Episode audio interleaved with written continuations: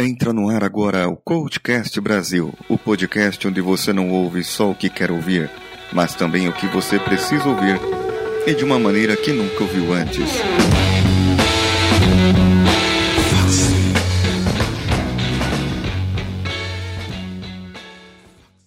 Como mencionei outro dia, cada dia da semana gostaria de abordar um tema. E hoje, acredito ser uma sexta-feira o dia dessa postagem, abordarei alguns causos. Na verdade, no mundo de negócios, as pessoas estudam nas suas pós-graduações uns cases, mas o que eu vou propor é um caos. Algumas experiências que tive em algumas empresas que passei. Algumas foram inusitadas, boas, outras engraçadas e algumas desmotivadoras. E dessas eu posso tirar algumas lições para os dias de hoje. O primeiro que eu vou contar é um caso que passei logo no começo da minha história profissional em uma empresa de grande porte. Eu atuava como consultor de negócios em uma empresa multinacional de telefonia celular, que na verdade era um nome chique para vendedor de linhas de celular empresarial em uma empresa portuguesa. Era uma empresa grande, não posso negar, e como toda empresa grande, sofria com o mal da burocracia, que poderia ser causada por outro mal, a falta de comunicação ou o excesso dela, aquele telefone sem fio. Eles tinham um grupo de empresas do mesmo ramo, Cada uma atuava na prospecção e venda dos seus planos de celulares para cada operadora que tinha no país naquele momento. Já para grandes contas, as próprias operadoras possuíam consultores próprios e muito bem remunerados para isso. Então eles nem mexiam nos nossos clientes. Bem, foi lá e no emprego anterior que eu desenvolvi meu senso de foco em resultados. Já que possuíamos metas para cumprir e através disso ter uma comissão baseada nessas vendas. Mas o que acontecia de bizarro naquela empresa era que um vendedor poderia conversar com outro vendedor de outra área ou time, mas era quase proibido dele conversar com um supervisor ou gerente que fosse de outra área. Eu era de uma região de São Paulo, do ABC, e só podia conversar com o meu gerente, porque ele tinha mania de perseguição. E nós, o time dele, não poderíamos conversar com o pessoal da Zona Sul, por exemplo porque senão o meu gerente pensava que estávamos querendo armar para ele, ou acusava a gente de infringir a hierarquia da empresa. Acima desse gerente tinha o diretor da capital, assim como no interior tinha um outro diretor que coordenava todos que não fossem capital. Eu reclamava muito da demora do atendimento aos clientes, pois eu era vendedor e só ganhava comissão se o pedido que eu tirei fosse validado e recebido pelo cliente e às vezes demorava uma semana, podendo chegar a 15 dias para essa validação. E aí, nesse período, poderia perder uma comissão importante, o cliente cancelar e tudo mais. E aí, às vezes, eu poderia receber só no mês seguinte. Funcionaria mais ou menos como uma empresa das de hoje, de vendas, que paga as comissões dos vendedores apenas no faturamento do pedido. Se faturar daqui a 10 dias e cair no outro mês, ele só vai receber no outro mês. E aí a minha reclamação foi ouvida, e um dia eu fui convidado pelo diretor da capital, um senhor oriental e muito estressado, para ser o novo coordenador de qualidade e pedidos da empresa. Nas palavras do diretor do interior, eu passei de pedra a vidraça, e aí eu teria que me proteger das pedradas. Essa experiência foi rica. Eu, um jovem de vinte e poucos anos, coordenando uma equipe de 16 moças entre 16 e 22 anos, todas novas e algumas bonitas, outras nem tanto. Mas isso não vem ao caso. Em certa ocasião, desconfiados de alguma tramóia no alto escalão, veio de Portugal da matriz um auditor, como chamavam, e ele funcionava também como um consultor para os negócios deles. Se chamava Sr. Mário, ou Dr. Mário, como chamavam ele. Esse senhor, muito inteligente, me ensinou várias coisas, entre elas a tomar muito cuidado com o e-mail. Nossa, como eram delicadas aquelas pessoas com e-mails. Se escrevesse uma palavra sublinhada, estava chamando o destinatário de burro. Se escrevesse negrito, estava chamando o cara de burro. Se fosse em caps lock, eu estava gritando que ele era burro.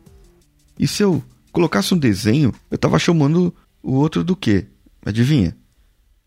E outra, se eu fosse escrever um e-mail para o presidente, teria que escrever com cópia para ele, para os diretores, para os gerentes. Se fosse para o diretor da capital, tinha que copiar os outros diretores, gerentes, copeira, Raimundo, todo mundo.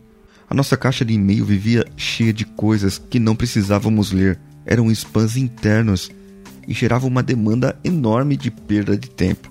Esse auditor um dia me incumbiu de uma tarefa muito importante.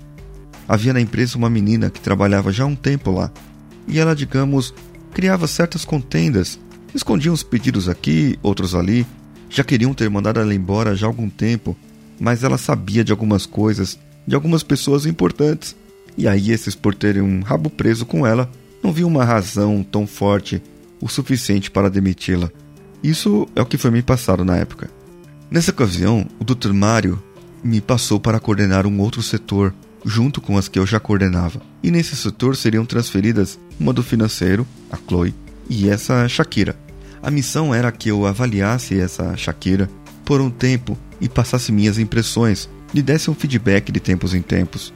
E era o que eu fazia. Ela ora trabalhava bem, ora demonstrava má vontade e até alguns desvios de caráter. E eu reportava ao Dr. Mário. Certa vez ele me chamou em sua sala e me disse: Paulo, preciso que me faça um favor. Me passe por e-mail o mais completo, detalhado possível, para que eu passe ao nosso presidente suas impressões sobre a rapariga. Me diga ainda se ela pode continuar em seu setor ou se ela pode disponibilizar ela para a saída. E lembre-se, mande esse correio eletrônico somente a minha pessoa, entendestes? Eu prontamente eu fiz como ele pediu. Passei um tempo pensando, pesando as palavras, enviei o e-mail e pronto. Isso foi uma sexta-feira. Passei o final de semana tranquilo. Na segunda pela manhã, chego na minha sala como sempre fazia. A Chloe, companheira de sala minha e, e a Shakira, chegaram depois e de repente a Shakira começou a fazer uns barulhos estranhos em sua mesa. Não, não é isso que você está pensando. Era algo com a boca, parecido com um soluço, sabe? Ela chama a Chloe para o seu lado e pede para ler o que estava em sua tela. E aí a Shakira começou a ter uma ânsia de vômito, saiu para o banheiro correndo. A outra olhou para minha cara como se eu fosse o pior homem do mundo, e talvez naquele momento fosse. Eu não saberia dizer. Sabe aqueles monitores antigos de tubo? Eram aqueles que a gente usava ainda. Eles refletiam muita coisa, mas eu consegui ver na tela o assunto. Era um e-mail. Apertei meus olhos como se aquilo fosse me dar um zoom e deu. Para minha ingrata surpresa, enxerguei o título do assunto, que era exatamente o e-mail que eu havia acabado de abrir. O senhor português do caramba havia encaminhado meu feedback de Shakira para o presidente, diretores e para a própria rapariga. Agindo como um lord francês ou inglês, sei lá, qualquer um, mas com uma diarreia desgranhenta, pedi licença e assim que saí da sala fui correndo para a sala do auditor. O que, que o senhor fez? O que pensa que fiz? Do que estás a falar, rapaz? Olhe seus e-mails enviados, Sr. Mário. Ele sem entender o porquê, mas enxergando a consternação da minha cara, olhou e quando eu disse para ele abrir o último sobre o caso da Shakira, ele soltou um sonoro Ai caralhos! Eu, ao digitar o nome da rapariga no assunto, acabei por incluí-la nos copiados de correio. Que merda é essa que eu fiz? Me desculpe, rapaz. Não queria ter te envolvido assim. Porém, já fiz. Não tem como arrumar. Só dar a tratativa correta com ela. Eu não lembro, sinceramente, se eu entrei na sala, que eu trabalhava novamente, se ela me viu ou não, mas sei que ela foi transferida para outro setor, uma outra área, em outro prédio, já que eu havia disponibilizado ela para ser demitida ou mudança de cargo. Logo após um mês, eu fui demitido, e logo estaria trabalhando em uma das minhas mais ricas experiências, que rende vários outros causos. Depois de um tempo, aquela moça foi demitida e aquela empresa fechou. Tenho alguns amigos daquele local em meu Facebook e tenho mantido alguns contatos, não tão próximo, mas já é algo. O que eu tiro de aprendizado aqui é que nunca confie em alguém para mandar um e-mail. Se for preciso uma análise dessas, imprima, entregue para a pessoa que o requeriu e veja se essa o entendeu. Se necessário, convoque os outros envolvidos e garanta que a Shakira não esteja presente ou que esteja ouvindo atrás da porta. Tenha um procedimento formal para que as pessoas não sejam demitidas sem razão, nem possam ser avaliadas rasamente por uma pessoa sem experiência, como eu era na época. O melhor de tudo seria ter encaminhado a pessoa a um processo de coaching formal. E somente após isso verificar ainda a necessidade de se demitir a pessoa, se talvez ela não estivesse mais desempenhando suas funções. Disclaimer: Os nomes das pessoas envolvidas aqui foram trocadas para não haver constrangimento. menos o do Dr. Mário. Na minha opinião, ele tem que se ferrar mesmo. E tem que falar o nome dele em tudo quanto é lugar. No Twitter, no Facebook, onde for.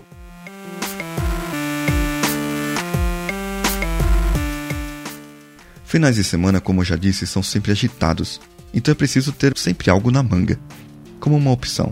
E a nossa opção desse nosso final de semana foi fazer nada, simplesmente ficar em casa e descansar. Bom, bom, eu fiz os exercícios, caminhei um pouco até, mas descansamos tanto em casa, nem saímos, que nem na minha sogra fomos. Pela manhã tirei minhas medidas em relação à semana anterior, deram uma melhorada. E aí eu tirei um pouco aquela má impressão causada da semana passada. O abdômen voltou aos 98 centímetros e a cintura 96. Em relação à semana anterior, deu 82 quilos, 82,1, ou seja, 700 gramas a menos que na outra semana. O percentual de gordura relativa deu aproximadamente 26%. Na semana do carnaval, mais precisamente na sexta-feira, eu vou tirar as medidas e fazer avaliação física em uma academia aqui perto. Com elas em mãos, iremos gravar o Maurício e eu uma sessão de coaching para verificarmos os resultados parciais alcançados e sairá no diário. Gostou do caos? Que tal se você mandar um seu e o seu comentário, feedback, opinião, qualquer coisa para o e-mail contato@coachcast.com.br. Se quiser, procure-nos nas redes sociais pelo CoachCastBR, tanto no Twitter, Facebook ou Instagram. E ainda, se gosta do nosso podcast, ou mesmo se não gosta e quer fazer um agrado, se gosta de mim, se gosta do Zé Augusto que edita ou do Danilo que faz o site, dá uma avaliaçãozinha de 5 estrelas pra gente lá no iTunes. Esse foi o CoachCast Vida do Coach, dia 30, com Paulinho Siqueira. Como eu disse, José Augusto na edição técnica e Danilo Pastor nas artes do site. Um abraço, vamos juntos e até amanhã. Ou acusava a gente de infringir a hierar... hierarquia. Hierarquia. Parece as palavras que minha fono passa para mim. Menos o doutor Mário. Um, dois, três. Menos o doutor. Um, dois, três menos o do, do um, dois, três, menos o do do do do do. Puta merda, mano, não tô conseguindo falar. Merda. Meia noite 21 já. Não tô aguentando mais.